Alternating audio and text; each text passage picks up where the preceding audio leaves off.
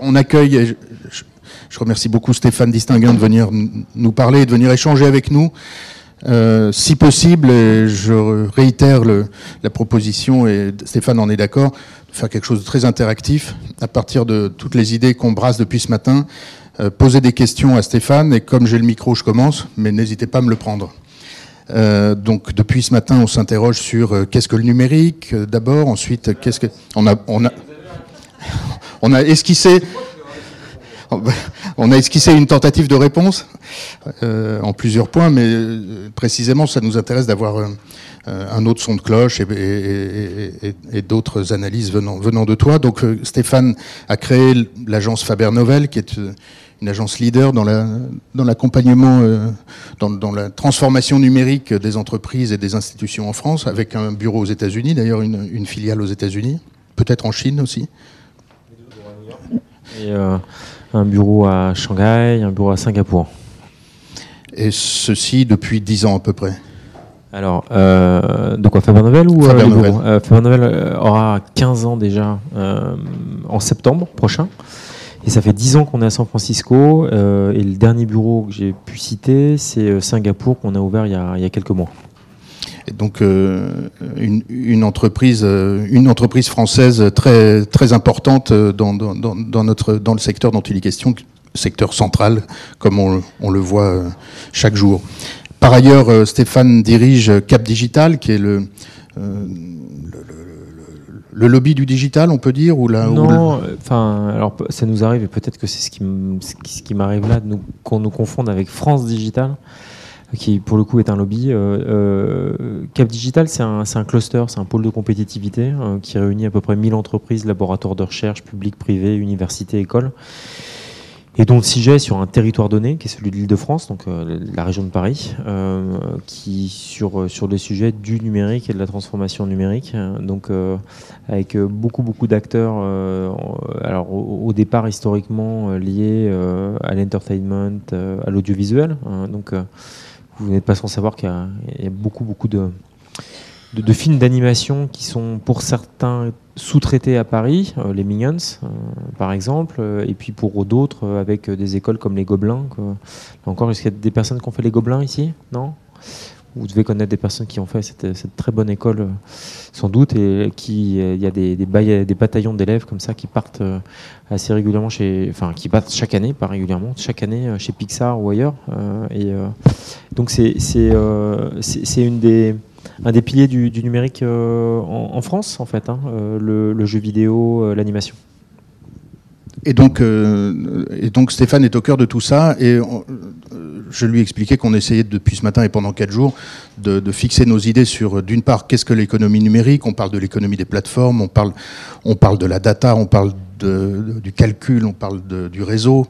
Je sais que tu parles beaucoup de créativité. Euh, quand euh, il y a quelques années, tu nous avais reçus avec euh, des étudiants. Pour toi, le numérique, c'était la mise, c'était l'accès à des outils de créativité tels qu'on n'en avait pas connus jusqu'à présent. On essaye aussi de savoir ce que c'est qu'une transformation numérique réussie. Et puis, enfin, on, euh, comment on définit une stratégie digitale. C'est à peu près la même chose, mais voilà, voilà le champ dans lequel on essaye de, de de, de, de, fixer nos idées, de les clarifier. Et euh, donc pour toi, euh, en 2018, qu'est-ce que tu observes de plus neuf, de plus important à tes yeux et que tu, tu aimerais partager avec nous euh, éventuellement dans, dans, dans, un paysage qu'on défriche euh, sous plusieurs angles. On essaye d'imaginer, d'identifier à chaque étape de, la chaîne de valeur, en particulier dans notre secteur de la mode et du luxe, ce qui change. Je pense que ça fait, ça fait quelques années que, que le secteur du numérique est en train de, de, quitter sa, sa, prime enfance. C'est-à-dire que vous je ne sais plus quel, quel, auteur a dit que, que l'enfance était un royaume dans lequel les, les gens ne mourraient pas, euh, on, arrive et je vais prendre un exemple. J'aime bien me partir de l'actualité pour chercher à, généraliser. Euh, si vous avez suivi hier, on a eu un, premier cas, quelque chose qu'on attendait quand même depuis un moment. Alors on l'attendait pas euh, avec envie, mais on s'attendait à ce qu'il y ait un, premier mort avec une voiture qui soit une voiture autonome. Et c'est donc arrivé hier, et, je pense qu'on est dans un moment qui est un moment extrêmement particulier dans lequel le numérique, qui était en fait un, un, sujet joyeux, un, sujet lié au futur. quand je parlais d'enfance, c'est pas pour rien, est un sujet qui est en train de passer dans le domaine de la responsabilité. aussi beaucoup dans un domaine qui est, qui est lié à la critique. Euh, quand donc euh, encore ce matin, euh, un des responsables de l'OCDE a publié un, document donc au titre de l'OCDE, donc les, nations les, plus riches, les plus influentes, qui cherchent à parler d'une voix et à estimer que les plateformes, les Google, Apple, Facebook, Amazon, devaient payer plus d'impôts et parfois même payer tout simplement des impôts. vous n'êtes pas sans savoir que hier aussi, Facebook a perdu près de 8% en bourse pour une raison simple, c'est qu'ils ont euh, donné accès euh, en fait, à leurs données dans le cadre de, la campagne de, de Donald Trump euh, et qu'évidemment, ce qui est surprenant, c'est qu'ils n'ont rien fait de, mal au sens de leur contrat, c'est-à-dire qu'ils n'ont pas manqué en fait à, leurs obligations. En revanche, la pression en fait de la société, la pression du grand public est telle aujourd'hui qu'on attend de ces entreprises qu'elles aient des pratiques qu'elles n'ont pas. Euh, donc, ce qui, me paraît le plus nouveau et le plus, le plus criant, c'est que euh, on, est en train de vivre un moment euh, tout à fait exceptionnel dans lequel le numérique tient ses promesses. Il y a une grande phrase, là encore, je vais citer un autre qui s'appelle Peter Thiel, un, fondateur un peu fou, qui est, qui est à l'origine de PayPal, de Palantir et de pas mal d'autres entreprises, qui avait une très très bonne formule il y a quelques années qui disait euh, on rêvait d'avoir des voitures volantes et on a eu 140 caractères. Donc c'était une façon de dire que le, numérique était assez décevant parce que parce que en fait on s'attendait euh, à ce qu'il nous apporte des choses merveilleuses et en fait on avait eu Twitter pour faire simple. Euh, moi, je pense que c'était une très belle formule et, je l'utilise souvent. Mais en fait, on a eu beaucoup plus que ça, puisqu'on a aujourd'hui euh, euh, des avions qui se tout seuls. on a donc des voitures qui se conduisent toutes seules et qui nous permettent des, villes totalement différentes. Parce que imaginez une ville dans laquelle il n'y a plus de parking, une ville dans laquelle tous les systèmes vont changer. Donc, on, on est dans une, dans une accélération du monde. Les promesses sont pour moi toutes tenues, mais au même moment, au même moment, euh, on crée, euh, et c'est pas nouveau dans le cadre des, révolutions industrielles. Il y a eu précédemment, vous savez, en, Angleterre et, je crois même avec les canuts à Lyon, des, ouvriers qui ont cassé leur, leur, leur, métier à tisser quand ils ont commencé à être automatisés. Donc on a affaire aussi à des personnes qui trouvent que ça va trop vite. Euh, et que euh, c'est pas tout à fait science sans conscience, mais c'est technologie sans conscience. Euh, on doit trouver le moyen d'avoir un contrôle, on doit trouver le moyen en fait d'empêcher ces entreprises d'avoir d'avoir une emprise trop forte sur nos vies et nos sociétés. Et ça, trouve que c'est radicalement nouveau parce que ça fait un moment qu'on en parlait, mais c'était pas pas un sujet qui était un sujet. Vous avez vu toutes les couvertures de magazines ces derniers temps sur que sur euh, faut-il euh, euh, faut-il réguler les Gafa, faut-il les taxer, tous ces sujets qui sont des sujets plutôt nouveaux là où il y a encore quelques mois, quelques années certainement, ils étaient super cool et on ne revoyait que des bons côtés. En fait, moi, c'est juste une question que j'ai vue ce matin qui m'a fait réfléchir. C'est est-ce que justement euh, demander d'être trop critique avec ces, euh, ces, technologies et en faire un scandale, c'est pas euh, prendre le risque de freiner l'innovation? Certainement. est-ce en fait, l'enjeu, c'est de, de, savoir, et, d'abord, tous les pays et toutes les sociétés, toutes les cultures ne sont pas, ne sont pas égales face au risque. c'est typiquement, faut, faut ne faut pas oublier qu'en France, je m'adresse à vous en français, je, suppose qu'il n'y a pas que des Français dans la salle, mais euh, et on peut parler en anglais volontiers si, vous préférez. Euh, on a inscrit dans notre constitution en France euh, le, principe de précaution. moi, ce que je connais, pour donc être très régulièrement dans la Silicon Valley, j'étais encore la semaine dernière à San Francisco, c'est que derrière une start-up, toujours, alors il y a l'histoire et la, et le folklore qui veut que ce soit souvent euh, des jeunes personnes euh, qui partent d'un garage euh, et qui travaillent du logiciel. Mais la réalité, c'est souvent que c'est des entreprises qui s'attaquent en fait à la réglementation, qui s'attaquent à la loi. c'est excessivement souvent le cas. Airbnb, Uber, sont des, entreprises qui, délibérément ont, été, ont franchi un peu la, la ligne, euh, la ligne jaune, parfois la ligne blanche. Euh, euh, et, dans le cadre d'Uber, hier, on a, on a, encore vu vraiment les, les, conséquences que ça pouvait avoir. Donc, donc le risque, il est, il est à considérer, pas uniquement comme celui de ne pas accélérer l'innovation, mais qui est aussi le risque qu'on prend en tant que société. dans, les mouvements qui sont les mouvements assez récents, et c'est assez normal, je je, je, je, voudrais pas vous, vous, vous laisser dans un, euh, dans un sentiment qui serait certainement pas le mien, qui est de dire que, enfin, que, que c'est nul, qu'il faut pas innover, qu'il faut pas. C'est certainement pas mon sujet. Euh, me demandait qu'est-ce qui est un peu nouveau. Moi, je pense que cette, cette tendance-là, ce qui est en train de monter en ce moment, est assez nouveau et, et en tout cas d'une puissance, d'une ampleur, pour le coup nouvelle. Euh, c'est euh, euh, fondateur, euh, Sean Parker, qui est euh, joué par Justin Timberlake dans cet excellent film qui est Social Network. donc vous voyez ce rôle-là, le, beau gosse hein, qui, est, qui, qui, aide en fait Zuckerberg à monter sa boîte. D'autres personnes qui ont participé à la création de Facebook ont beaucoup insisté ces derniers mois pour dire que Facebook était, faisait prendre un risque majeur euh, aux enfants, euh, aux jeunes plus généralement, et que, euh, pour eux, c'était vraiment, alors si vous me permettez, vous m'excusez, dans, cet amphithéâtre Yves Saint-Laurent, dédié à l'élégance, vous qui vous apprêtez à y contribuer, qui dit que c'est de la merde, et que c'était vraiment une des choses les plus dangereuses et les plus mauvaises que la civilisation ait créée évidemment, on y a contribué sans doute en ayant gagné quelques dizaines, si ce n'est quelques centaines de millions de dollars euh, en, contribuant à la, popularisation du, service. Mais euh, c'est, on, se pose des questions. Moi, je, euh, l'analogie que j'aime bien faire, c'est la cigarette. Je, je, pense qu'on est à un moment où, un peu comme quand dans les années 50 ou 60, on vous disait que c'était bon pour la santé de fumer, sérieusement, hein, c'était bien de fumer, et puis que fumer jeune, c'était cool, parce que comme c'était bon pour la santé, c'était. Bah, je, pense qu'aujourd'hui, il y a des règles sociales, il y a des règles qui sont à inventer, et qui, pour le coup, mettent plus de temps à se former, à sédimenter, que celles, en fait, de la puissance du numérique à se distribuer. Donc, euh, c'est pas totalement déconnant euh, de se dire qu'il faut, à certains moments, se donner un tout petit peu plus de temps pour regarder et considérer les choses. Euh, et que le modèle de ce point de vue-là capitaliste, puisqu'on parle beaucoup de ça, est un modèle qui prône et qui va toujours pousser la diffusion, là où l'enjeu social, sociétal, en fait, de cette diffusion dépasse assez largement des enjeux économiques.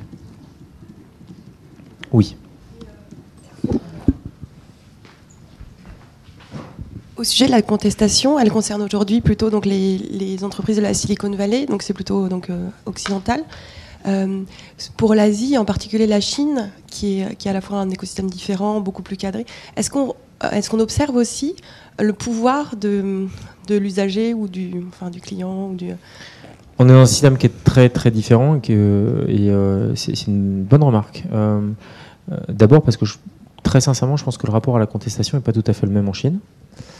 Et, et qu'effectivement aujourd'hui il y a une liberté. Euh, alors je sais pas si vous avez vu qu'il y a beaucoup, euh, enfin sur Baidu et ailleurs, il y a beaucoup de mots clés qui ont été interdits euh, avant que les chipping soit deviennent président à, vie. Euh, ils avaient justement évité en fait beaucoup beaucoup de mots. Donc euh, euh, l'internet chinois est un internet censuré, contrôlé dans lequel il y a des entreprises, et c'est la particularité du capitalisme chinois, qui sont des entreprises à modèle capitaliste, mais à capitaux publics, et, dont le management est un management qui est, qui est en fait très très lié au capital, donc au public. donc c'est un modèle tout à fait différent. La chose qui est, très, impressionnante, par exemple, c'est la, diffusion de, technologies comme la technologie du paiement, on avait un, système qui était assez peu bancarisé parce que euh, bah parce que euh, y avait assez peu avait pas vraiment de classe moyenne et, euh, et, c'est des services qui étaient encore des services. en fait, les gens étaient payés en cash hein, jusqu'à il y a peu de temps. Et, du coup, l'arrivée du mobile, la diffusion du mobile a permis de créer des nouveaux services qui sont extrêmement populaires en un rien de temps. C'est-à-dire qu'en l'espace de quelques mois, tout d'un coup, les, les, usages deviennent massifs. L'équivalent qu'on a vu et qu'on voit d'ailleurs encore, hein, puisque Gobi Bike a, quitté nos rues, euh, donc qui était, je crois, l'acteur hongkongais. les deux acteurs chinois sont encore chez nous, Mobike et Ofo. Euh, vous savez, les, en concurrent de Vélib, qui n'a toujours pas réussi à, sortir à nouveau sur son modèle public. Donc Gobi Bike, euh, c'est les, jolis en, aluminium et rouge. Excusez-moi, ça c'était les verts. Mofo, c'est toujours pas. Moby Bike, c'est les, les orangés et en aluminium et Ofo, c'est ceux qui sont jaunes. En 6 mois, c'est 600 000 vélos distribués sur Shanghai. Donc en termes de, donc en, fait, on a, on a pour moi un système qui est plus un système de rattrapage euh, aujourd'hui euh, qu'un système immédiatement qui amène sa contestation. Euh, et donc, donc on, est sur un autre modèle.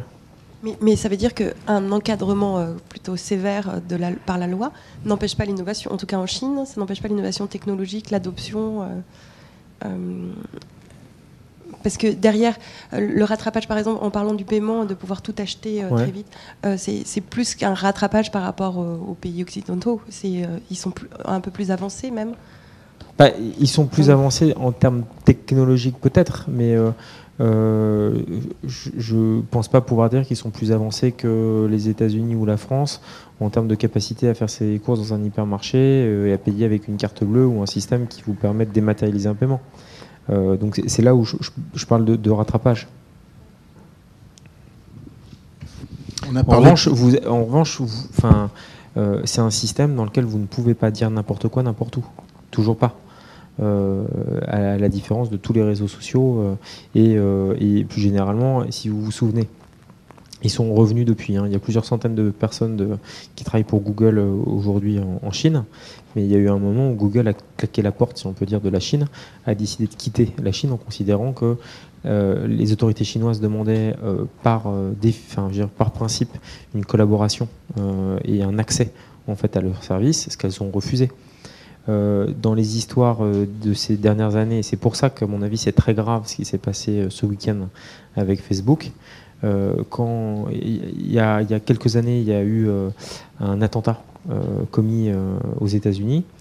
il y avait un téléphone qui était un, téléphone qui était donc un, téléphone qui appartenait à un des terroristes dans lequel le FBI estimait qu'il devait avoir accès à des informations et Apple a publiquement refusé et plusieurs fois refusé de donner accès en fait au téléphone en considérant que c'était contre l'intérêt de ses utilisateurs en fait qu'ils démontrent qu'ils pouvaient avoir accès au service en disant on ne sait pas faire, il y a des clés, il y a un système, il y a une sécurité qui ne permet pas de le faire. Et en plus, on ne collaborera pas avec, euh, avec la, police euh, dans ce cadre de demande, quand bien même, et le sujet était quand même plutôt sensible, euh, ce serait pour, pour avoir des informations liées à un attentat. Donc on n'est pas tout à fait dans le même système en Chine puisqu'on est dans, et c'est un, sujet qui nous intéresse tout au long de l'année, dans la géopolitique de, des, nouvelles technologies. Et on a cité ce matin Margaret Vestager, que, euh, que certains d'entre vous connaissent. Euh, tu connais Laurent Alexandre qui dit euh, les Américains ont les GAFA, nous avons la CNIL. Et est-ce que, est-ce que ça te paraît il, est bon pour les formules, Laurent Alexandre. oui, oui, mais je, enfin, c'est un peu votre point sur, sur, sur le, les gendarmes et les voleurs. Euh, il faudra toujours des gendarmes et des voleurs. Euh, il, y a un jeu comme ça de. Euh, évidemment, enfin, l'image n'est pas très très bonne parce qu'on ne parle pas de voleurs, on parle d'entreprises qui doivent créer du futur, de l'emploi et de la richesse à partager. Donc, donc c'est certainement pas des voleurs. après, est-ce que la CNIL, comme euh, Gilles Babinet a pu le dire à une époque, euh, donc ancien, euh, enfin, qui nous représente auprès de la Commission européenne, justement de Margaret Versteger, nous empêche d'innover je, je, crois pas. Je, crois pas. Je, crois que je crois que souvent euh, on a tendance à, se cacher derrière, euh, derrière de mauvaises excuses pour pas, pour pas être champion. Alors il y en a plein, hein. il y en a suffisamment comme ça pour pas pour pas pour pas dire que c'est la faute des autres.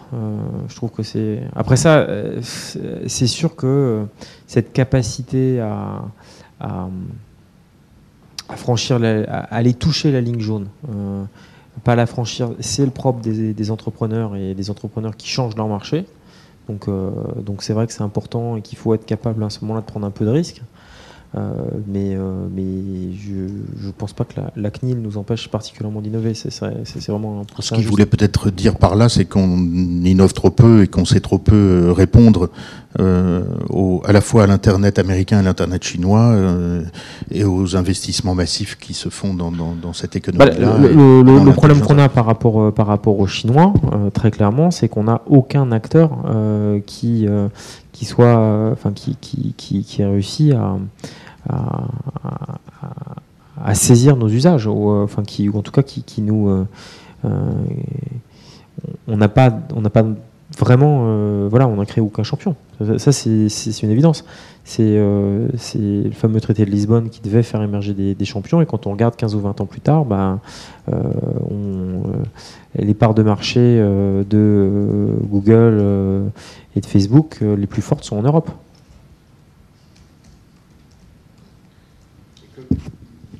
À partir de là, c'est trop tard.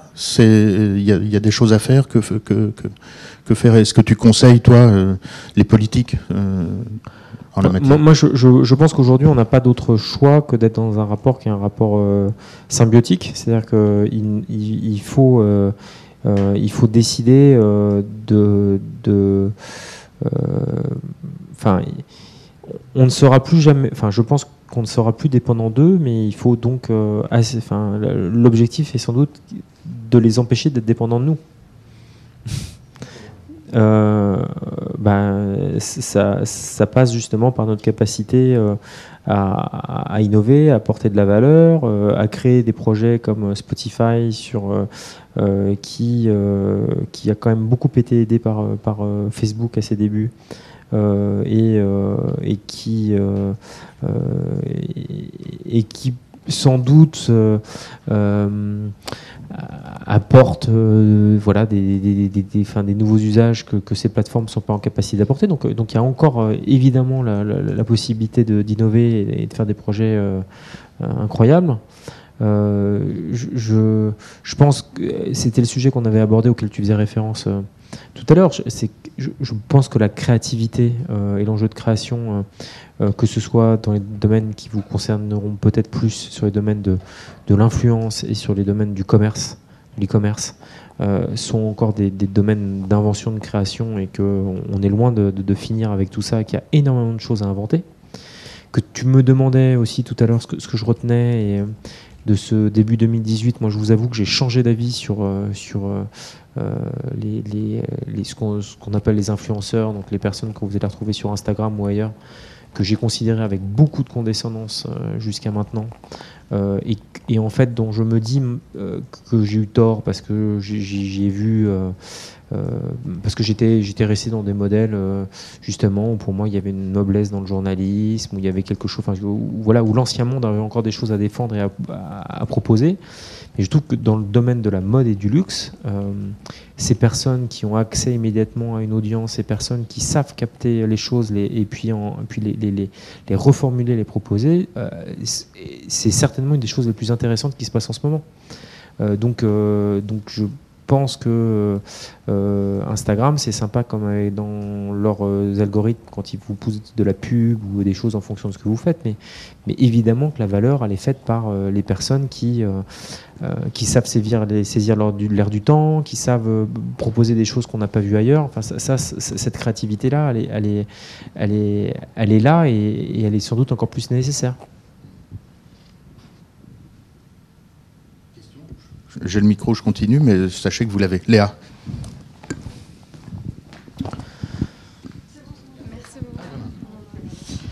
Euh, je voulais savoir, enfin j'avais travaillé au Conseil national du numérique et je voulais savoir si cette institution euh, a un impact en France aujourd'hui parce que elle est exclusivement consultative et euh, quand j'ai travaillé j'ai vu qu'il y avait souvent des problèmes pour sur les questions d'application euh, des choses, euh, de la législation, etc. Parce que c'est pas la CNIL justement. Et donc ma question, c'est de savoir si euh, pour les acteurs du digital en France, le Conseil national du numérique a une importance quelconque ou pas trop.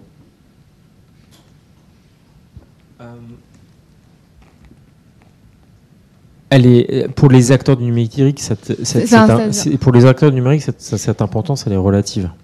Après, vous, le disiez un instant, euh, c'est un organe consultatif auprès du gouvernement. Euh, donc le Conseil national du numérique, sa responsabilité, c'est d'éclairer en fait le gouvernement, et c'est aussi parfois, à certains moments, de rappeler euh, des rapports de force.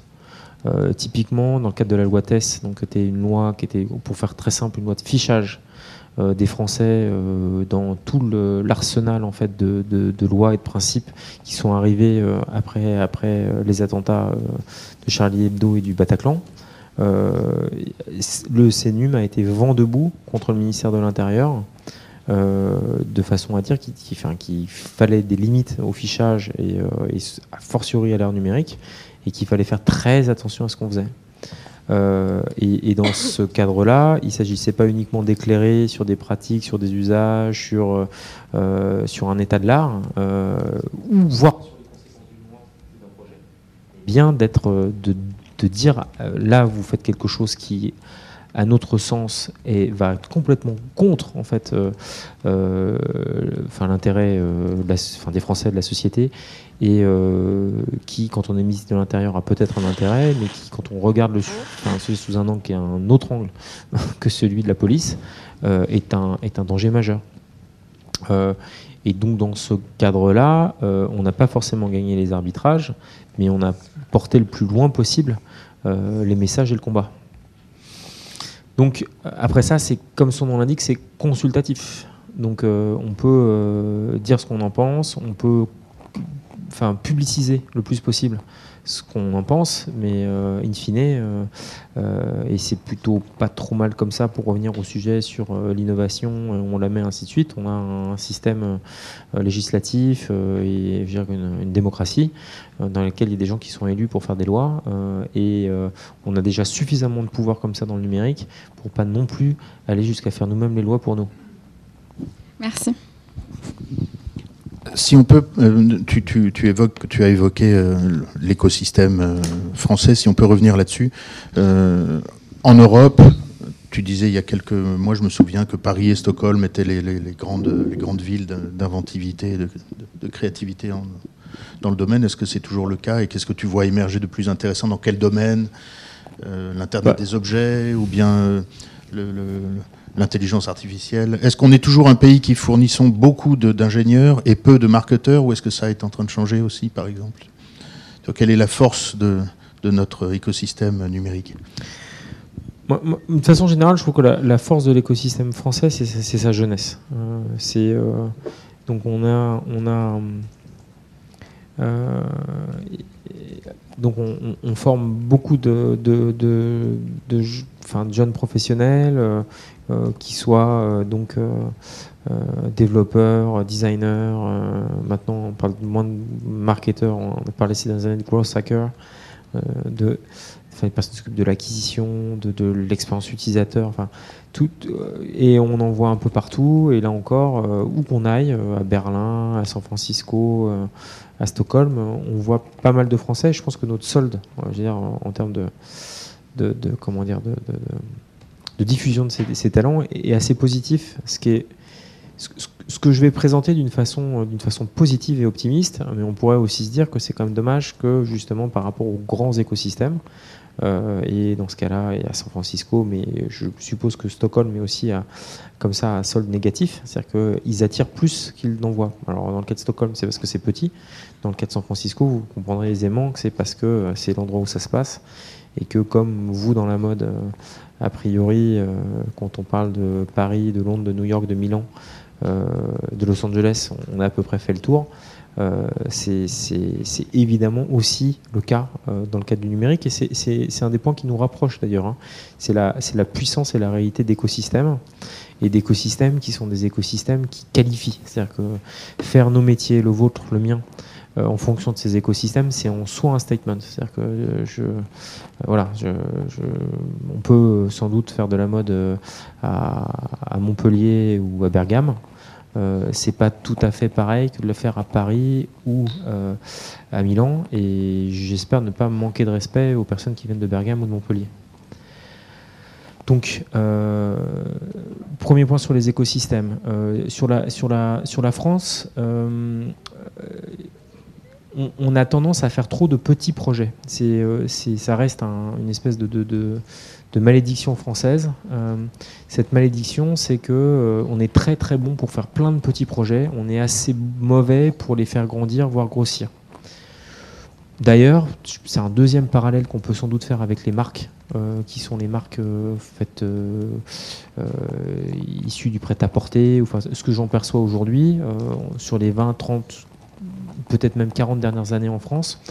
Euh, il y a eu plein de choses qui sont faites et, euh, avec des initiatives. Moi, je ne suis pas là pour en juger, euh, sans doute de qualité, joyeuse, mais qu'on a eu du mal à créer vraiment des, des, des, des boîtes qui, qui, réussissaient à avoir un impact majeur sur. Oui.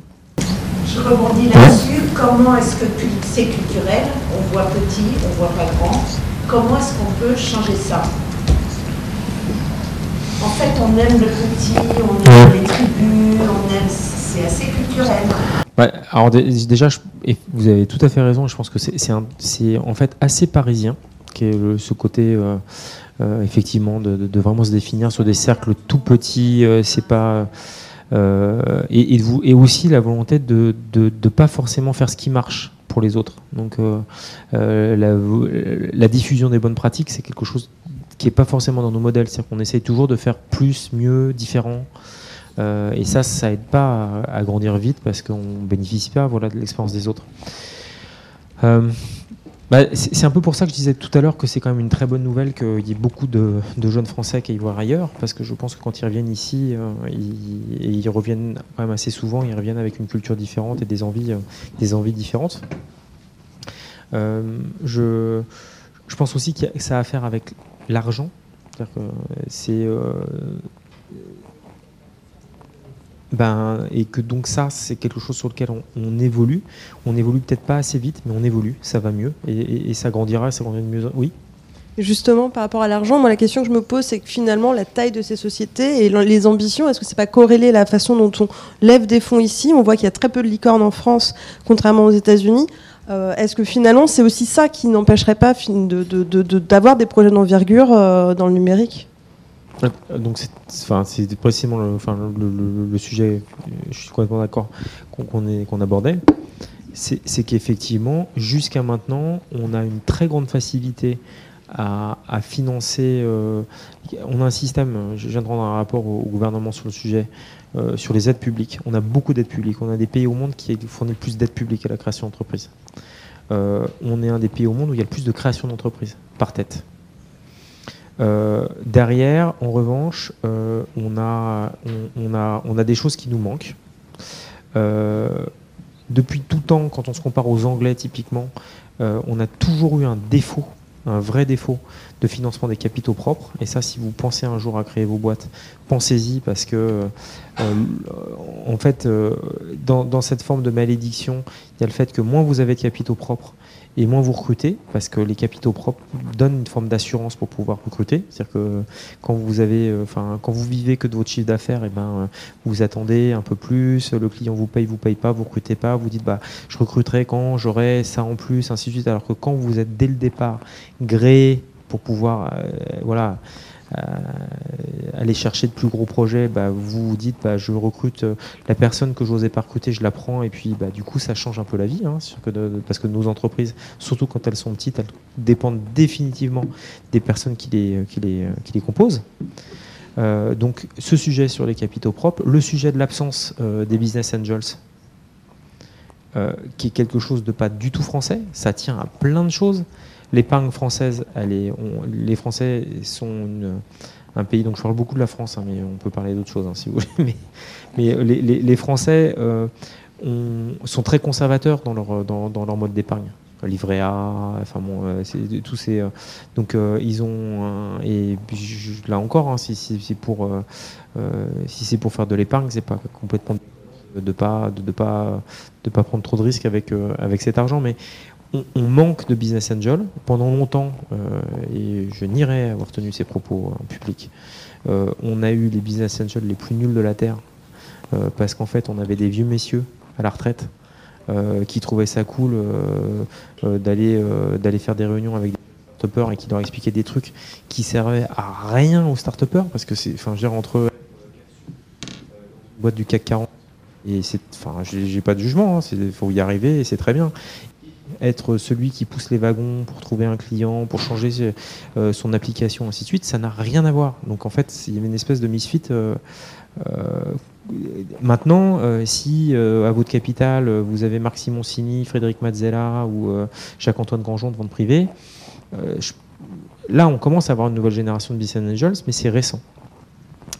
Enfin, il y, a le financement et le capital risque, qui, quand moi j'ai commencé, donc il y a à peu près une quinzaine d'années, était, inexistant et qui a beaucoup progressé. Donc c'est aussi un des derniers points que je veux partager avec vous et qui est une vraie difficulté, euh, c'est que, euh, pour revenir aux, questions précédentes de Lucas, on a un modèle qui est un modèle euh, qu'on ne domine pas, qui nous est imposé. Avec, et ça je trouve ça très intéressant, y compris pour vous ici à l'IFM, c'est qu'on a, on a développé une pop culture du numérique dans lequel le numérique est à la fois l'alpha et l'oméga. C'est-à-dire que c'est évidemment un, vecteur, un diffuseur de cette culture, donc Instagram typiquement, que qui, vous envoie comme ça des, looks, des trucs euh, partout dans le monde en, un upload. Donc, euh, donc c'est un accélérateur, un diffuseur, mais c'est aussi une culture en soi. C'est-à-dire que le, dans vos domaines à vous, je vous avez dû entendre parler du normcore. Euh, le normcore, c'est pour moi quelque chose qui vient des startups. C'est-à-dire que ce côté, euh, je porte un t-shirt, euh, ce, ce, côté qui est très Silicon Valley, très San Francisco, de dire je, ne veux, enfin, je ne suis pas mes vêtements, justement, je vais avoir une espèce de, enfin, de, refus en fait de cette, de, de cette représentation-là, est quelque chose qui est, qui est, qui est, très bien. Et puis enfin. Euh, dernier point aussi de, domination culturelle, euh, c'est que les modèles qui marchent, c'est les modèles numériques. C'est-à-dire qu'aujourd'hui, euh, si Cézanne en France vous ai dit qu'il n'y avait pas grand-chose qui avait marché, je ne dis pas que c'est très grand et que vous aurais évidemment des avis plus pertinemment que le mien sur le développement de cette marque. Mais ils ont quand même, elle, a découvert quelque chose il y a quelque chose de craqué, de compris, et c'est un modèle qui est un modèle de pure player. Donc, euh, le, sujet est un sujet de, pop culture euh, qu'on ne domine pas, qu'on ne maîtrise pas assez. Euh, et, et en même moment, donc, on, on avance, mais la vraie question, c'est de savoir si on avance assez vite. Parce que sur tous les plans que je vous ai cités, donc euh, le rapport au risque, est-ce qu'il y, a des personnes ici dans la salle qui pensent créer leur marque ou euh, fonder leur entreprise à un moment ou à un autre?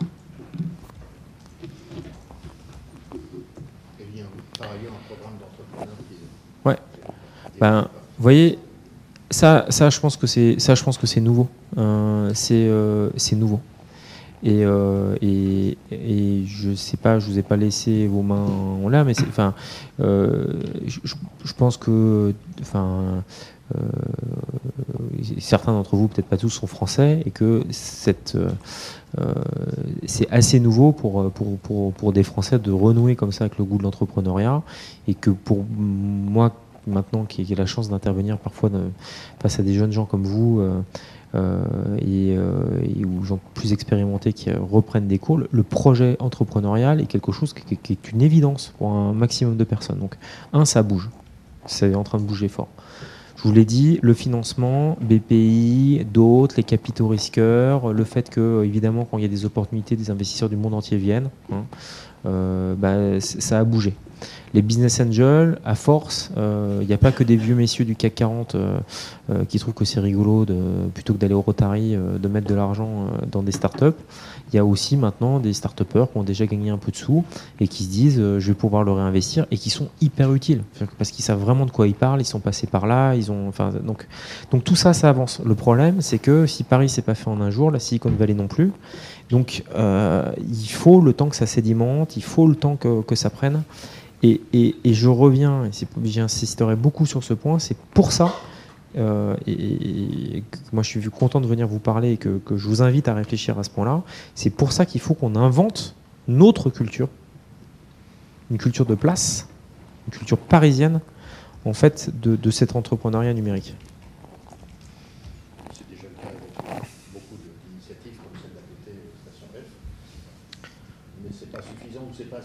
Oui, mais, euh, mais enfin, euh, et, moi je trouve ça génial et ça donnait de la visibilité. C'est un peu, enfin, Station F depuis le départ, ça, ce côté un peu muraille de Chine où, euh, où c'est l'incubateur qui se voit depuis l'espace. Enfin, j'aime plein de trucs. Roxane Varza est, quelqu'un d'admirable, mais ils ont choisi justement quelqu'un qui, avait une culture globale qui venait de Microsoft, qui a grandi à San Francisco. Pour, pour dire. Je, je, je pense qu'aujourd'hui, on a on, apprend, hein, et puis euh, on est un peu dans la, dans la phase. Euh, comment est-ce que je pourrais la décrire euh, Trouver une image qui vous parle. Bah, une image qui ne va pas vous parler à tous, désolé, du coup je devrais vous l'expliquer, mais je ne sais pas si tous vous voyez exactement ce que c'est que la musique yéyé.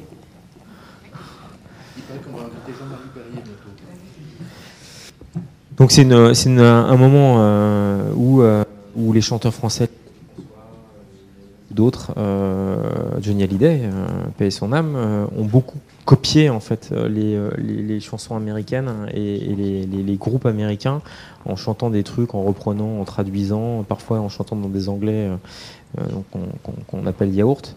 Et, je trouve que parfois on a tendance à être un petit peu dans cette phase-là dans le numérique. C'est-à-dire qu'on a un peu tendance à être dans une, dans une phase qui est une phase où, où, euh, où on n'a pas encore, en fait, euh, on n'a pas notre Gainsbourg, on n'a pas, on pas encore trouvé le, le truc qui est vraiment en fait ce que ce que ce que ce qu'on ce qu'on est et ce qu'on ce qu'on sera demain.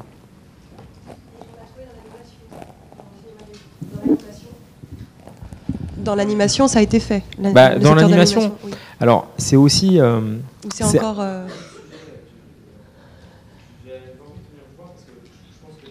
entre nos métiers, ou en tout cas entre nos, nos, industries, sont très très riches.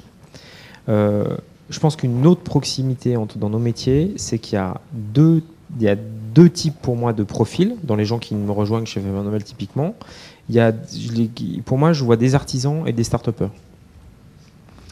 Donc les artisans, c'est des gens qui sont sur le savoir-faire, qui sont sur, euh, qui sont, enfin voilà, qui, qui, ont la main. Donc euh, euh, chez vous, ça serait, pour ceux qui font de la couture, des couturières, des petites mains, des, et, et, Dieu sait si dans mon métier à moi, il y a une importance de savoir-faire et de cet artisanat. Donc il faut dans le design, dans la, création du code, enfin c'est des choses qui existent. Et puis par ailleurs, il y a des gens qui sont plus des start-upers qui eux vont avoir à cœur en fait de, vectoriser tout ça, euh, de le distribuer le plus possible, d'en faire des entreprises et des projets.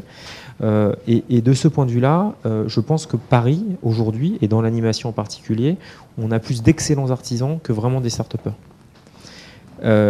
c'est pas pour rien qu'on forme des bataillons de personnes qui vont chez Pixar, mais Pixar est pas chez nous. Oui, c'est Christophe Serran, je ne sais pas si vous voyez qui c'est. C'est le, patron de l'animation chez DreamWorks. Et c'est, c'est un représentant éminent de l'école des Le genre de, gens qui jouent un rôle très important aux États-Unis, on ne connaît pas vraiment le. Il n'est pas très connu, et pourtant tous les gens de l'animation le connaissent.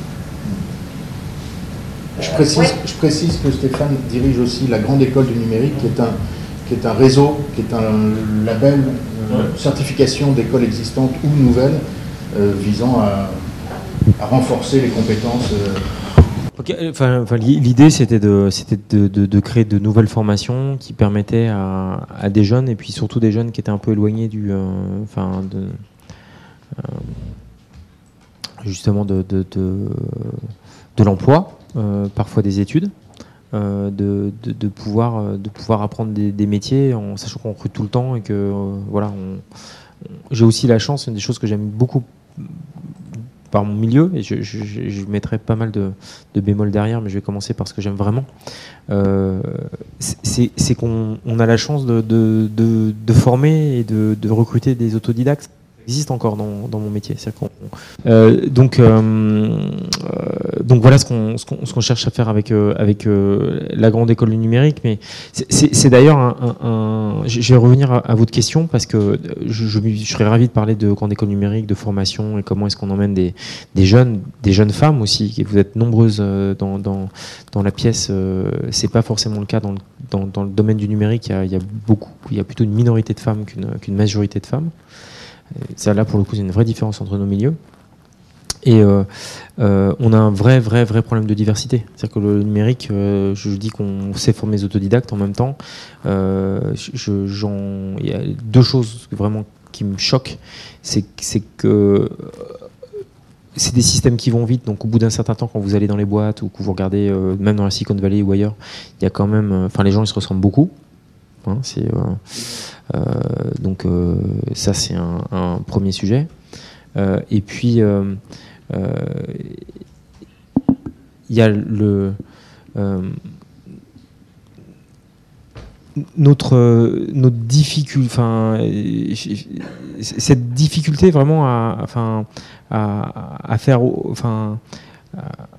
pas être dans un, dans un monde un peu parallèle, un peu euh, voilà, dans la, enfin, dans la Silicon Valley, vous allez à Palo Alto, à Mountain View, euh, c'est un, il fait beau, euh, tout le monde est gentil, tout est propre. Et puis vous allez à San Francisco et vous avez des SDF partout, vous avez des gens qui sont euh, qui sont au crack, qui, euh, qui sont dans des états pas possibles dans la rue.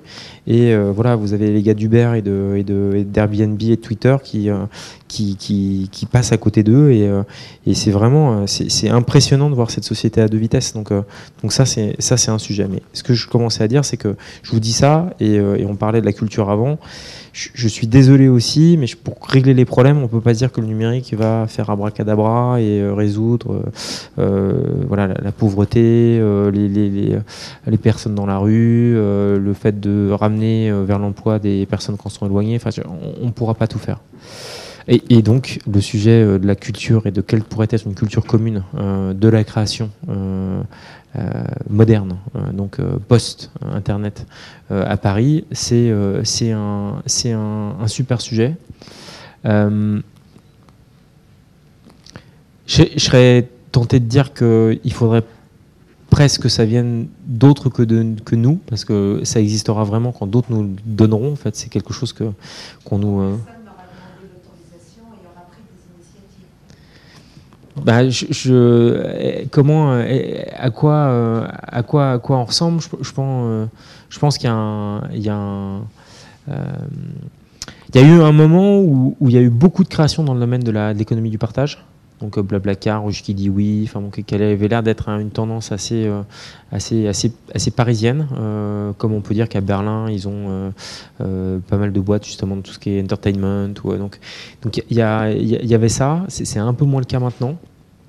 Est-ce que, est-ce que justement vente privée, showroom privé, enfin qui sont des modèles français qui ont été inventés en France, il y a un modèle dans le e-commerce?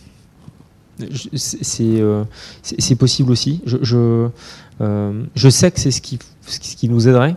Et j'ai essayé, moi, depuis 15 ans, avec euh, Silicon Sentier, avec euh, qui est devenu Numa, avec, euh, avec la cantine, avec le camping, euh, avec Cap Digital, c'est le vrai sujet. C'est-à-dire que je pense pour moi que la bonne échelle, c'est Paris et sa région.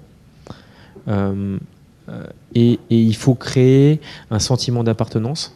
Donc c'est ce à quoi on a travaillé avec les équipes de, de Fleur Pellerin euh, pour la French Tech. Hein. Quand, le terme de French Tech a été inventé, le, terme a été, euh, enfin, euh, le mouvement existait déjà et l'intelligence en fait de cette politique publique, ça a été de dire bah tiens, on va trouver un nom, on va le coller dessus.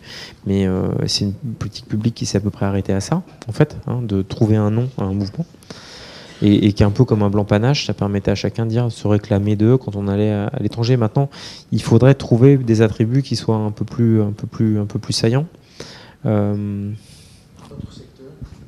Qu'au dernier forum de la mode à Bercy, tu expliquais que la mode et le luxe étaient euh, entrés à reculons dans cet univers-là. Euh, mais tu parlais du passé, peut-être que ah, tu observes des, cho des, choses euh, intéressantes pour les, même vues de, de, vue de l'extérieur. Bah, y a, y a, là, typiquement, pour compter, et puis ça me permet, enfin, c'est une très bonne question parce qu'elle fait la, comment dire, la, liaison avec la précédente, c'est que, c'est que je pense qu'il y a quelque chose qui me semble parisien, qui n'est qui n'est pas start-up jusqu'à maintenant, qui est le côté euh, scrappiness, qui est quelque chose euh, qui est euh, ce, côté ça sort pas propre, c'est pas fini, mais c'est pas grave, on essaye, on verra ce qui se passe.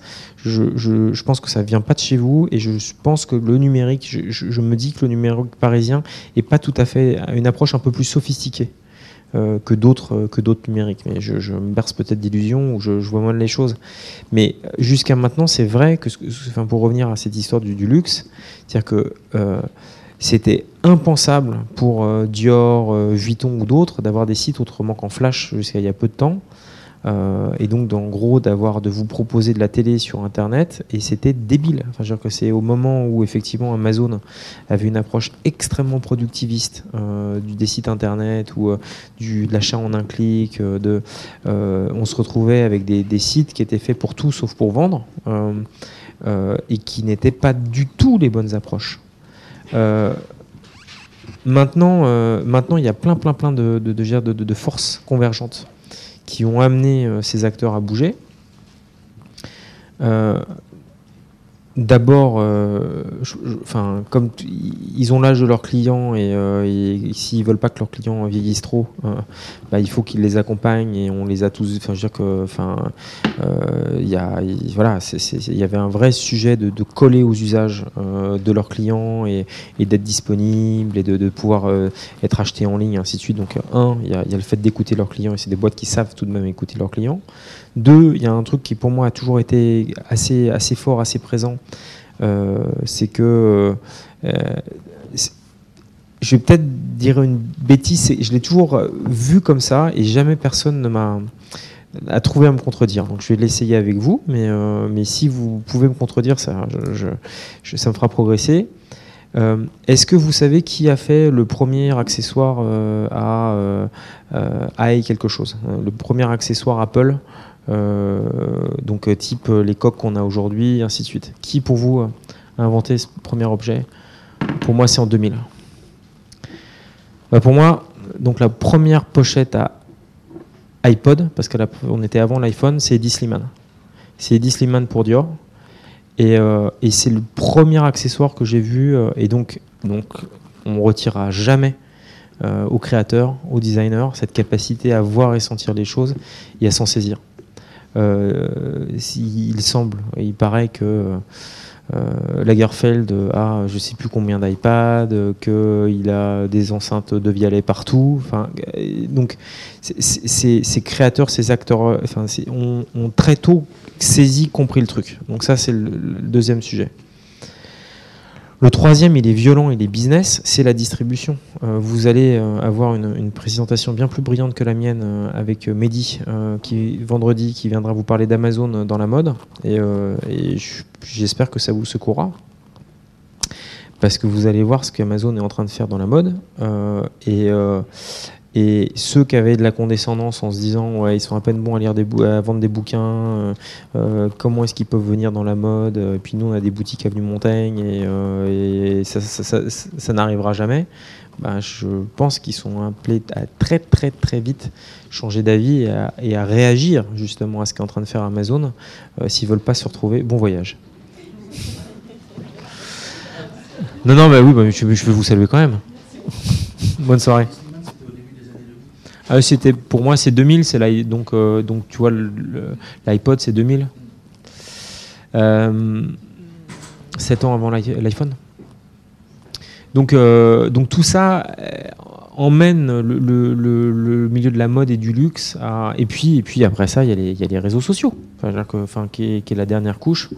et, et dans laquelle on retrouve voilà beaucoup, beaucoup, beaucoup de, pratiques et de déterminants euh, euh, de la mode et du luxe.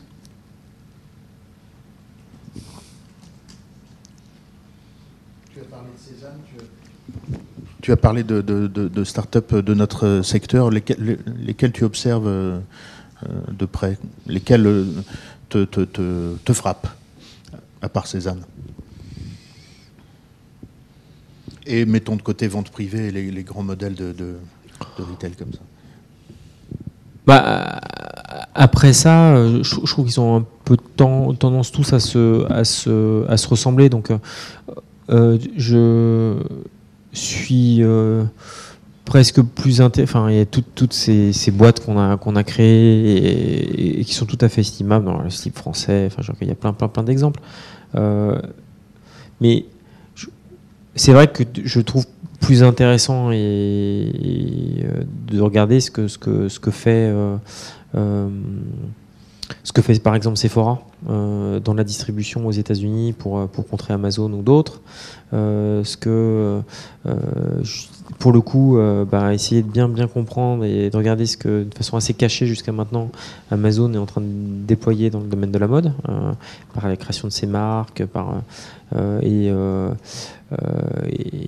c'est peut-être là qu'il y qu'il y a, à mon avis, les meilleures sources d'inspiration. Euh, et après, euh, c'est des comptes. euh, Enfin, je trouve que pour le coup, je, reviens à ce que je disais tout à l'heure. Ça me fait toujours ça. De toute façon, je, suis. mon métier, c'est d'être très très tôt sur les réseaux sociaux, donc d'ouvrir un compte dès que ça dès que ça se crée. Après ça, en général, j'utilise et puis je, laisse complètement tomber le truc. Et donc là, j'ai j'ai passé des, des heures et des, heures, euh, j'ai honte de le dire, euh, sur Twitter, euh, qui dont l'étoile a pâli, très clairement. Moi, j'adore Twitter, mais si, enfin, voilà, c'est, comme ça. Et puis, ils n'ont pas fait ce qu'il fallait, et, tant pis pour eux. J'ai, et là, là, ces derniers temps, je suis en train de vraiment me redécouvrir Instagram et, et ça vous paraît stupide parce que vous êtes tous dessus et, euh, donc plus que moi.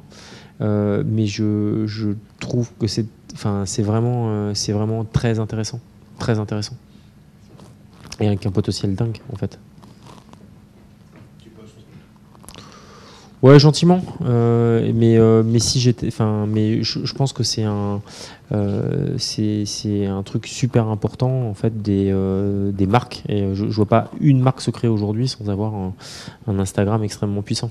Et puisque tu es un early adopter, tu as aussi un, un assistant, une enceinte personnelle, comment, un assistant vocal chez toi, un Google Bah, j'ai testé, j'ai testé très tôt quand il est sorti, quand, quand Alexa est, est sorti. Je l'ai testé et ça m'a beaucoup amusé parce que euh, j'ai écrit d'ailleurs quelques articles dessus. Le, le, euh, en fait, elle, elle, elle, elle ne parle français que depuis la semaine dernière, Alexa. hein. Euh, donc, euh, donc Alexa d'Amazon. Donc. D'Amazon, ouais. Euh, Google Home euh, avait pris un peu d'avance, mais Alexa est sorti en premier. Euh, c'est eux qui ont inventé un peu ce modèle. Et, pendant un moment, on pouvait même pas, c'était même pas possible de la localiser, Alexa.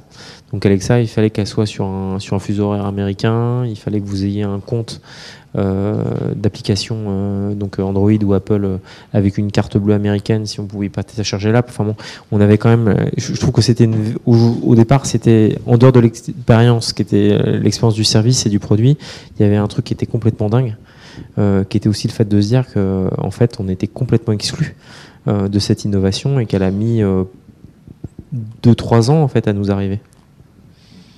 Continues, donc tu l'as chez toi, tu t'en sais. Je l'ai chez moi euh, et euh, c'est pareil. Je, je, je sais pas si, si c'est votre cas à vous, mais je, je l'ai testé. On teste, on les teste tous au bureau, on les voit tous, mais euh, mais c'est pas Alexa par exemple, c'est pas un produit que j'ai fait entrer dans ma vie quotidienne. C'est un produit que j'ai testé, j'ai voulu voir, mais c'est pas un produit. J'utilise un peu Siri, qui est exactement le même produit hein, sur sur Apple de temps en temps. Euh, euh, plutôt en m'en amusant que, pour faire des choses tout à fait sérieuses avec. Euh, mais euh, euh, de toute évidence, et je ne sais pas si c'est là que tu veux m'emmener, mais, euh, cet enjeu des interfaces et, euh, de l'informatique diffuse et, euh, de l'expérience, euh, euh, c'est effectivement une nouvelle frontière. Et comme euh, toutes ces entreprises sont euh, très très très euh, va dire, conquérantes euh, dans, dans la, fameuse histoire euh, euh, du, temps de cerveau disponible de, de, de Lelay pour, pour TF1, c'est-à-dire qu'elles essayent de nous prendre un maximum d'usage, un maximum d'accès. C'est sûr que euh, voilà, c'est tout ce qui, ce qui facilitera, fluidifiera le, rapport à, au réseau est quelque chose qu'avons poussé je, pars dans plusieurs directions, mais il y a plusieurs questions qui, reviennent. Je me souviens avoir lu un.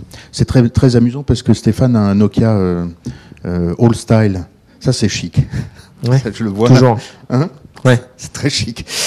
Euh, je me souviens. alors, on parle beaucoup des, relations, des rapports entre la technique et, et l'anthropologie pour, pour être snob, mais enfin, la dimension euh, globale de, de, la technologie à travers tous ces sujets. Et je me souviens d'un papier que tu as écrit et que je voudrais te demander de, peut-être évoquer pour nous sur l'importance des API dans, tout l'écosystème numérique. C'est un sujet qui est parfois, en tout cas en ce qui me concerne, est pas super clair, mais je veux bien que tu nous expliques l'enjeu.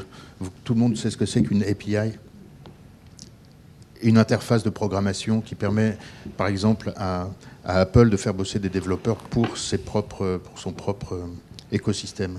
Mais je, résume grossièrement. Euh, alors, euh,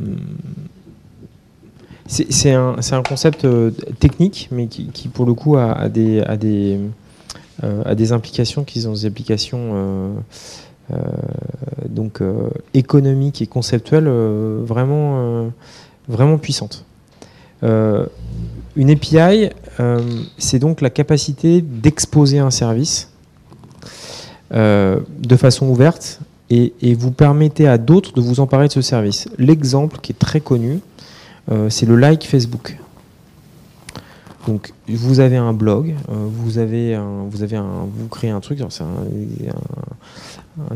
comment dire, un exemple qui date un peu, mais qui reste encore vraiment une des clés de ce qui a été, une des clés du succès de, Facebook. Vous mettez un petit bout de code et vous vous retrouvez avec la capacité de liker, d'interconnecter votre compte avec un contenu euh, sur le web. Ce, qu'a fait Facebook, c'est créer une API, une API, euh, qui permet donc à, des millions d'utilisateurs bah, de, de, recopier ce petit bout de code, le mettre sur leur site et d'avoir directement accès au service de Facebook. Euh, et vous connaissez sur euh, les bouts quand vous avez euh, une, vidéo enchâssée de YouTube collée dans votre blog. Enfin, on a des millions et des, enfin, des millions. Enfin, il y, a plein plein de comme ça de services auxquels on peut avoir accès de façon extrêmement facile, donc simplement en faisant un copier-coller ou en reliant son service. c'est donc un, c'est une façon de penser son service qui est assez nouvelle, puisqu'en fait, elle suppose que vous puissiez avoir de l'hyperdistribution et donc que vous puissiez avoir énormément d'utilisateurs de votre service et pas uniquement depuis votre, depuis votre site web, mais vraiment en, cherchant à ben, en démultiplier, euh, démultipliant donc les, utilisateurs et les usages. Euh, c'est une façon de permettre à d'autres d'élaborer sur ce service, parce que typiquement, si aujourd'hui vous avez le meilleur module de paiement sur Internet, ben, peut-être que d'autres ont intérêt à se concentrer sur ce qui a du sens pour eux et ce sur quoi ils seraient très très bons. Et donc d'utiliser votre, votre API de paiement et d'ajouter, euh, je sais pas, quelque chose, un service de livraison ou alors, enfin, de, de, pouvoir se concentrer sur ce sur quoi il a de la valeur. Donc euh, il y a, c'est le deuxième niveau, c'est le niveau euh, combinatoire. Et puis, donc, quand, on met ça à la puissance du web, ça veut dire qu'on arrive à, une infinité de services possibles à des services qui sont très spécialisés, très, très robustes. Donc, euh, vous avez vu que la plupart du temps, ça marche Internet. C'est quand même assez fabuleux de se dire, de voir euh, la complexité des sujets, la variété en fait des services, et de voir que ça marche. Et eh ben, typiquement, ça, ça permet en permanence de créer des nouveaux produits, des nouveaux services, de les combiner et de se concentrer sur ce qui est vraiment nouveau. Euh, donc, c'est quelque chose d'extrêmement puissant. Et vous, qu'est-ce que ça vous apporte eh ben, ça vous apporte euh, euh, quelque chose, d'à mon avis, assez puissant. C'est que, euh, c'est que demain, si justement pour votre marque, votre projet, vous avez besoin de créer un site e-commerce, quand j'ai commencé, ça coûtait très cher, il y avait des mois de travail, il fallait vous mettre entre les mains de quelqu'un, il fallait être dépendant de lui. Là, aujourd'hui, en quelques copier-coller, vous pouvez avoir accès justement à des API donc, qui exposent des services de paiement, de livraison, de logistique. De, enfin, tous ces sujets sont, pour ainsi dire, sur l'étagère. Et ça, c'est vraiment nouveau et puissant. Qu'on peut, estimer être au cœur de, de tout l'écosystème. Enfin, c'est Bah, un, des, un des outils clés pour comprendre. C'est, euh, je- enfin, dans, dans les sujets, tu as une partie de, de- peut-être de ce à quoi on est en train d'arriver maintenant, avec, euh, je sais pas si c'est tout de suite le, le moment de- de- de- d'avoir des conclusions, mais euh, pour moi, la transformation numérique, c'est un, accepter qu'on a une entreprise ou une organisation qui fait du logiciel. Donc, dont la, production, c'est que- enfin, je, crois que vous aviez un- une sé- séquence précédente euh, sur euh, le logiciel mange le monde. Euh, donc la conséquence du logiciel qui mange le monde, c'est que toutes les entreprises sont des entreprises de logiciels, et ça vaut, c'est comme ça pour Dior, Chanel et les autres. Et, du coup aussi, à l'ère numérique, réussir sa transformation numérique, c'est trouver sa singularité. Je vais vous dire pourquoi j'en arrive là, parce que c'est un point que j'ai pas encore abordé, qui, est enfin, qui me semble essentiel, que je partage avec vous. C'est qu'un des très très très grands principes du numérique et de l'ère numérique, c'est ce qu'on appelle le blurring en anglais. C'est donc le fait, de- le floutage. C'est que aujourd'hui, euh, les secteurs économiques, industriels, euh, si vous êtes capable de me dire dans quelle catégorie vous mettez Amazon, franchement, moi j'en suis totalement incapable. Est-ce que c'est un- une boîte de retail? Est-ce que c'est un grand distributeur? Est-ce que c'est une boîte de logistique? Est-ce que c'est une boîte qui a une infrastructure informatique? Est-ce que c'est euh, demain une boîte qui nous envoie sur Mars Enfin, impossible de dire. Euh, blurring, oui, comme euh, to blur. Flouté. C'est-à-dire que c'est que c'est difficile enfin, c'est qu'on voit pas très bien les frontières. Euh, et, et ça fait. La, la simultanéité de métiers. Ben oui, alors ça peut être la simultanéité, mais en même temps, vous c'est à dire qu'aujourd'hui, euh, euh, Orange euh, s'est retrouvé concurrencé par Bouygues, et puis maintenant Orange a décidé de faire la concurrence à BNP dans des secteurs totalement différents. Donc, euh, donc je pense que donc euh, il fait plusieurs métiers où en fait il choisit de se diversifier depuis son client, ce qui est d'ailleurs le- vraiment le truc qu'Amazon a compris bien avant les autres, c'est que enfin, c'est une des grandes phrases de Jeff Bezos, c'est que quand on veut se diversifier, il ne faut pas partir de ses compétences, mais il faut partir de son client. C'est-à-dire que c'est pas Airbus qui dit je fais des avions, ça serait pas mal que je fasse des hélicoptères. Si je fais des avions et des hélicoptères, peut-être que je peux faire des fusées. Mais bien euh, euh, Amazon qui dit bah, mon client il m'achète euh, des, des livres, peut-être que demain il peut m'acheter du liquide vaisselle et pourquoi pas s'abonner à des vidéos qu'il regarderait quand il mange de la glace qu'il m'a acheté. Et effectivement, au départ, c'est pas tout à fait, c'est pas les mêmes métiers, c'est pas le même secteur. Donc, toute entreprise devient, une entreprise de logiciel, et c'est réussi quand on a trouvé euh, sa singularité dans, un environnement euh, complètement flouté, blurred.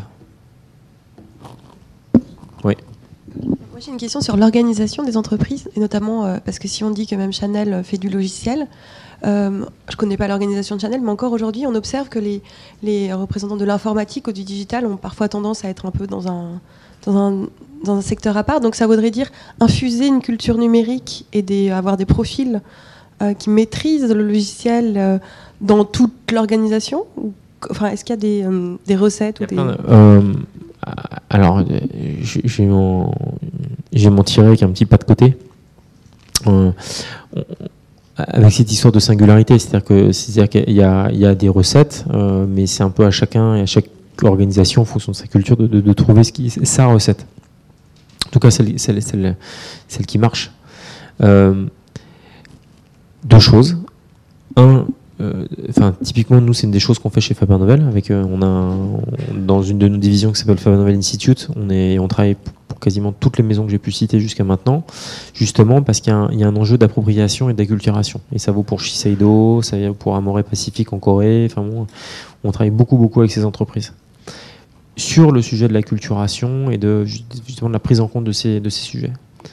Euh, je ne sais pas si ça fait partie des entreprises que vous regardez ou auxquelles vous vous dessinez euh, dans, cette, euh, dans, cet amphithéâtre, euh, mais L'Oréal est, une entreprise qui, pour moi, a beaucoup évolué sur ces dernières années. C'est une entreprise qui venait d'assez loin sur un modèle qui était un modèle un marketing, je ne sais pas si c'est 1.0, mais enfin, de marketing, et, je trouve qu'ils ils ont beaucoup évolué et qu'ils ont plutôt bien saisi en fait ce, ce sujet du numérique jusque-là. Euh, donc il y a de la culturation, et puis après ça, le numérique aussi apporte des solutions. C'est-à-dire que typiquement, pourquoi est-ce que le sujet des PI est intéressant? C'est parce que il permet à des entreprises de devenir des entreprises de logiciels aussi parce qu'en fait on leur expose, des briques de Lego. C'est-à-dire que si euh, euh, c'est peut-être très très difficile de devenir euh, un, super ébéniste ou, ou, en partant de la forêt, en coupant son bois et ainsi de suite, mais quand on vous offre des briques de Lego, vous n'avez plus qu'à assembler les choses, c'est aussi beaucoup plus facile. Donc le numérique apporte des solutions de façon à, à, permettre aux entreprises d'être plus efficaces en fait dans cette, dans cette numérisation. Je, cite un livre que j'aime beaucoup et que je trouve très drôle, euh, qui s'appelle Le Toaster Project, euh, et euh, qui est, un designer américain qui a eu l'idée géniale de, il y en a quelques-uns entre ceux qui, a, mangé du McDonald's euh, comme ça pendant des mois, et enfin, pour voir ce que ça faisait à sa santé. Lui, il a dit euh, euh, je, vais, prendre un des éléments les plus basiques en fait d'électroménager de, et je vais essayer de repartir de 0, 0, 0, donc de la matière, pour fabriquer un toaster aujourd'hui et je vais voir combien de temps ça me prend, ce à quoi j'arrive et combien ça coûte. Euh, faut regarder les photos, vous lirez le truc si ça vous amuse. Vous voyez que, enfin, c'est complètement impossible aujourd'hui de quand on, enfin voilà, je sais pas, un toaster, ça doit coûter à partir de peut-être 5-10 euros. Euh, quand on l'achète euh, depuis la Chine. Ça, c'est le, le, toaster, c'est vraiment le truc qu'il a réussi à fabriquer à la fin. parce qu'il a tout fabriqué lui-même, le câble, les éléments, ainsi de suite. Et Ouais, ouais, c'est pas. Ouais, mais bon, euh, c'est euh, et, et, donc euh, c'est c'est une mise en abîme assez marrante parce que parce que c'est pour comprendre à quel point en fait on prend des choses qui sont pour évidentes, qui sont des produits assez enfin assez sophistiqués, qui sont complètement en nos vies. On peut pas dire d'ailleurs qu'un qu'un toaster c'est tout à fait sophistiqué, sauf que si on revient de la matière première, c'est c'est on euh, pas comme nos arrière arrière grands-parents qui, qui, avaient la capacité en fait de maîtriser, de réparer ou ainsi de suite. Donc c'est ce à quoi ils jouent. Mais ça vaut aussi pour l'informatique. Donc là c'est plutôt le la médaille et ça c'est le revers. La médaille c'est que on est exposé à plein de trucs hyper complexes, hyper techniques, qu'on a beaucoup de facilité à assembler. Justement, vous avez parlé de la, maturité de, l'économie du numérique et en même temps de euh, finalement les gagnants seront ceux qui euh, sauront euh, valoriser leur singularité. Mhm. Donc aujourd'hui, il se trouve que je, pense aux entrepreneurs futurs dans la salle et moi j'accompagne des jeunes projets. Est-ce que vous pourriez nous faire partager finalement des, conditions d'émergence aujourd'hui, justement dans, un environnement qui est beaucoup plus mature, avec profusion euh, voilà, d'acteurs, d'images. Évidemment, on parle d'Amazon, mais c'est juste un géantissime. Donc quand on est tout petit, euh, finalement, aujourd'hui, euh, qu'est-ce qu'on a comme moyen, comme chance d'émerger dans cet environnement qui est beaucoup plus mature aujourd'hui qu'il n'était hier? Vous, l'avez cité, et là encore, je, je, pas, je, vais essayer de prendre mes responsabilités et vous répondre aussi bien que possible. Euh, mais je, pense qu'il est, il faut dire ici euh, à ceux qui veulent entreprendre, et moi je les encourage et euh, j'adore mon métier. Je trouve que c'est vraiment un métier, c'est que c'est dur et qu'il faut beaucoup de chance. Hein, c'est donc euh, non, non, mais donc euh, donc et que justement le principe d'entreprendre, c'est souvent de se dire qu'on va, ça sera facile, qu'on ira vite, euh, que s'il y arrivait, j'y arriverai. mais c'est pas tout à fait le permis de conduire, quoi. C'est un truc, c'est donc donc donc donc il, y a un facteur chance et le facteur chance il est énorme. celui qui fait, Google ou, Facebook, c'est beaucoup de sueur et et enfin là, c'est beaucoup de travail, donc je ne veux pas diminuer, mais c'est aussi euh, être au bon endroit au bon moment. Euh, c'est beaucoup de chance. Euh, moi, moi, je pense que l'équipe, c'est ce qu'il y a de plus important dans un projet. et je pense que la capacité à bien s'entourer donc au sein de l'équipe, mais aussi ses partenaires, ses, sa banque, les, personnes qui vous accompagnent. c'est ça qui fait vraiment la, différence et, durablement. C'est-à-dire que donc là, je vous réponds sur des sujets qui sont hyper généraux, mais qui, euh, qui reste, à mon avis, euh, les deux tiers, si ce n'est les trois quarts, en fait, de, tous les sujets, toutes les difficultés qu'on a quand on entreprend, euh, en, sachant que on dit souvent qu'on rate parce qu'on n'a plus d'argent, c'est vrai. Mais un, des sujets de, plantage majeur dans les entreprises, c'est l'association, typiquement. Euh, moi, je vois euh, hyper souvent, c'est euh, deux fondateurs qui s'engueulent, c'est des gens qui, qui réussissent à plus bosser ensemble. Enfin, c'est ça aussi la réalité. La, première des réalités d'un projet, c'est son équipe. Après, je, qu'est-ce qui fera vraiment les, composants d'un projet? J'insiste, c'est que je, pense qu'il ne faut pas chercher à avoir une stratégie numérique, c'est-à-dire qu'il ne faut pas essayer de... mais qu'il faut euh, être, euh, être numérique par essence. C'est-à-dire que c'est pas, euh, faut pas penser à son projet et puis se dire bah tiens dans mon projet j'ai une case ou quelque chose. C'est que le numérique doit être, enfin pas l'alpha et l'oméga, mais euh, il ne s'agit pas d'avoir une stratégie numérique, mais une stratégie à l'ère numérique. C'est vraiment un point qui est un point qui est, super important. Euh, euh, et, justement, moi, je, je, jouerais beaucoup, beaucoup, beaucoup avec, avec cette capacité à avoir. enfin voilà, les API, les, essayer de reposer au maximum sur le service des autres, c'est-à-dire chercher toujours à être le plus possible partenaire du service des autres moi, je serais une marque et je commencerais, je, pense que j'hésiterais pas beaucoup à aller euh, chercher à être sur Amazon, par exemple. Parce que parce qu'il y a des utilisateurs, il y a des usages, ça me fait gagner du temps, et il sera toujours temps derrière de trouver d'autres moyens ou de faire autrement. enfin, ce n'est que mon opinion. Euh, je pense enfin qu'il y, a un vrai sujet quand on arrive dans un espace vraiment qui est très très très occupé sur euh, la frontière entre physique et virtuel. Euh, ça aussi, je pense que c'est encore un, domaine qui est un vrai domaine dans lequel il y a plein de choses à craquer, qui est très très riche. C'est l'estuaire de, ce domaine-là, le truc là où il y a la rivière qui, va dans la mer. C'est bien ce contact entre numérique et, euh, et physique. Euh, et, et, et, aujourd'hui, dans une expérience, on veut les deux. Enfin, c'est qu'on veut quelque chose qui soit numérique et parfait, mais qu'en même temps, il y a des choses qui sont physiques et sur lesquelles. Pourquoi est-ce que euh, un, enfin, un, truc, je sais pas si vous regardez ça sur, sur YouTube, mais euh, à chaque fois, moi, je trouve ça fascinant. Vous, voyez ce que c'est le unpacking sur, sur je trouve que c'est une pratique qui est complètement. Ça, c'est une pratique qui est complètement dingue. Y des gens qui se filment et qui distribuent des vidéos de eux en train d'ouvrir un paquet physique. Il y a, ça, ça dit quelque chose. Enfin, voilà le physique qui résiste au numérique ou qui le, qui, le met comme ça en, en, résonance. Oui, donc juste une dernière question sur euh, les données personnelles. On n'en a pas énormément parlé euh, tous ensemble. Et voilà, quelle est vous votre vision du futur? Est-ce qu'on va continuer un peu comme aujourd'hui, c'est-à-dire que le, le modèle de financement de beaucoup d'entreprises va encore être les données personnelles ou est-ce qu'il va y avoir peut-être une forme de, de sursaut que les utilisateurs vont se dire non, on veut changer de modèle? Enfin, Comment vous voyez l'avenir? Moi, je, je, c'est un peu ce que je vous disais tout à l'heure sur, euh, sur la cigarette. C'est-à-dire que, euh, et, objectivement, les données sont moins nocives. Et, euh, et, alors, déjà, ok, je, je, vais partir de là.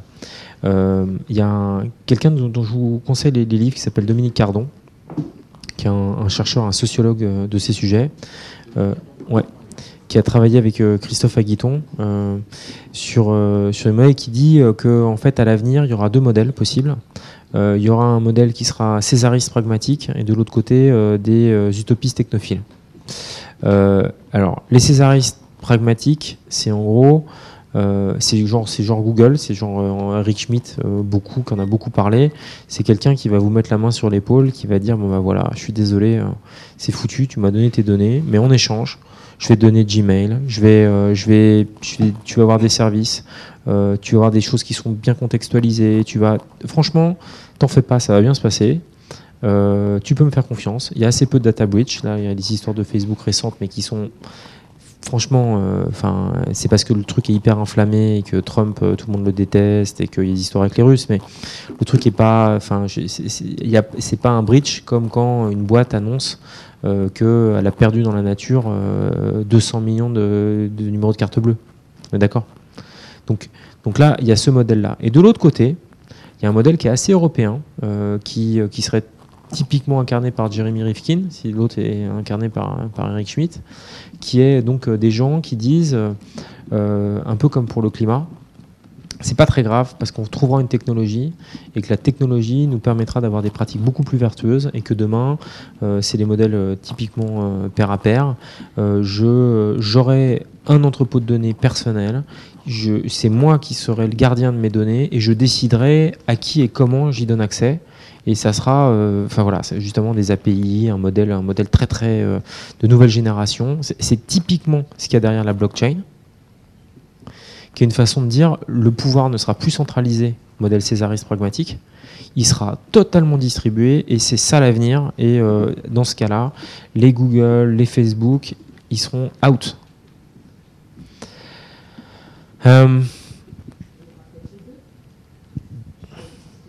Peut-être qu'il y aura les deux. Euh, moi, je pense que euh, d'expérience, même si les choses accélèrent, je ne vois pas très bien Google, Facebook, Amazon, euh, Apple, Microsoft disparaître dans les 18 ou 24 mois. je pense qu'ils sont là pour un moment. Je pense qu'ils contribueront même à la diffusion de ces, de ces modèles ou pas. Euh, mais je pense qu'ils ont, enfin, ils comprendront qu'ils ont intérêt à le faire parce que c'est aussi leur, leur, leur, façon de faire, de, réfléchir.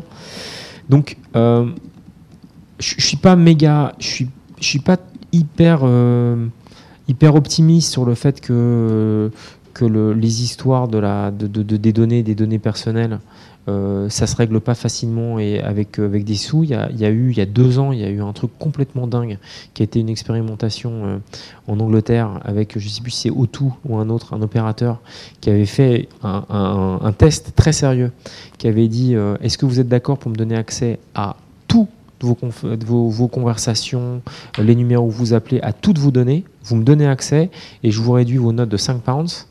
Et je crois qu'il y a 80% des personnes qui avaient dit oui.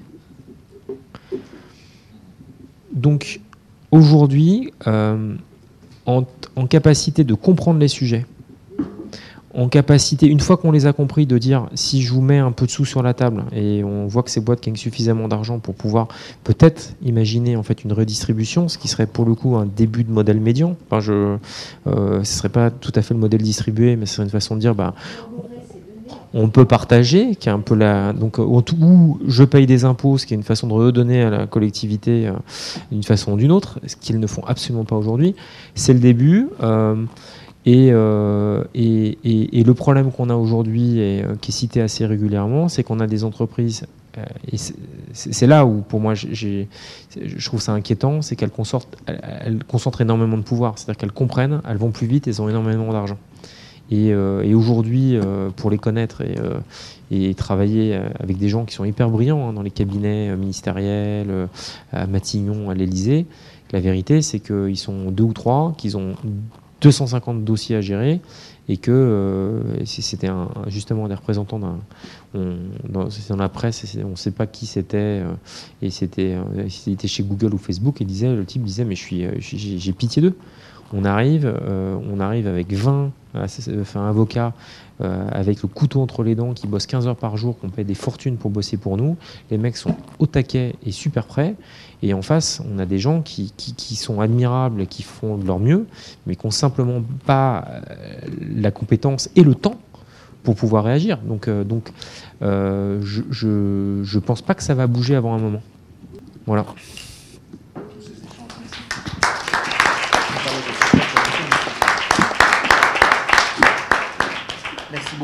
Vous invite à regarder en ligne. D'habitude, chaque année, on, en parle, mais vous pouvez y accéder en ligne. Euh, tout ce que Faber Novel a fait sur l'économie des plateformes, les GAFAnomics, euh, qui, est, accessible en fait euh, sur SlideShare. il suffit de taper Faber Novel, GAFAnomics, et ça sera un complément très riche à tout ce qu'on a pu se dire aujourd'hui. Et on se retrouve demain matin à 9h avec Béatrice Lacombe de 24 Sèvres. Un grand merci.